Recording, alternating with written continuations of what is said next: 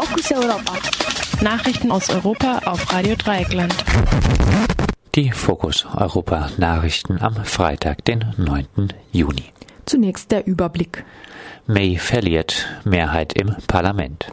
Unsicherheit über weiteres Vorgehen beim Brexit. Türkei baut militärische Zusammenarbeit mit Katar aus. USA schießen syrische Kampfdrohne ab. Und nun zu den Themen im Einzelnen. May verliert Mehrheit im Parlament. Die konservative britische Ministerpräsidentin Theresa May hat bei den Wahlen am Donnerstag ihre Mehrheit im Parlament verloren. Zwar blieben die konservativen Tories bei weitem stärkste Fraktion, sie konnten aber nicht wieder die einfache Mehrheit von 326 Sitzen im Unterhaus erreichen. Für May ist das eine schwere Niederlage, nachdem sie im April mit der Begründung, sie brauche eine größere Mehrheit im Parlament, um ihre Position bei den Verhandlungen Verhandlungen über die Bedingungen des Brexit mit der EU zu stärken, die Wahlen angekündigt hatte. May will um 11 Uhr eine Erklärung zum Wahlergebnis abgeben. Der Chef der oppositionellen Labour Party, Jeremy Corbyn, hat bereits ihren Rücktritt gefordert. Unsicherheit über weiteres Vorgehen beim Brexit. Nach den ersten Anzeichen, dass Theresa May ihre Mehrheit im Parlament verlieren würde, machten sich zunächst Ökonomen und Bankiers Gedanken über die Folgen für den Brexit. Hier eine kurze Zusammenfassung aus einigen Medien. Zunächst sackte das Pfund ruckartig gegenüber dem Dollar ab, erholte sich dann aber wieder etwas.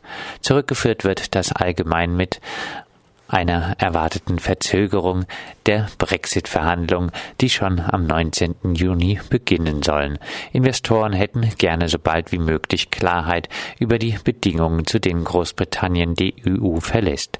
Nun dürfte in Großbritannien erstmal eine schwierige Regierungsbildung eventuell auch ohne May anstehen. Weiter wurde betont, dass der von May angesteuerte harte Brexit keine so populäre Lösung Lösung ist, wie May erwartet hatte. Im weiteren Verlauf des frühen Morgens kam ein weiterer Gedanke auf, dass nämlich der Brexit an sich in Frage stehen könnte, weil es mögliche Koalitionspartner wie die schottischen Nationalisten und die Liberalen gibt, die entschiedene Brexit-Gegner sind. Allerdings dürfte es schwierig sein, den Brexit wieder zu kippen. Und so wissen weder die Britinnen noch die Kontinentaleuropäerinnen und vermutlich nicht einmal die Queen, woran sie nach dieser Wahl sind. Nur ein Ergebnis der Wahl war ziemlich eindeutig. Großbritannien braucht die xenophobe Pro-Brexit-Partei United Kingdom Independent Party nicht mehr. Der Stimmenanteil von UKIP fiel von fast 13 Prozent auf knapp 2 Prozent. Türkei baut militärische Zusammenarbeit mit Katar aus. Mitten in der Krise um Katar hat das türkische Parlament einen Vertrag über die Einrichtung eines militärischen Stützpunktes in Katar ratifiziert.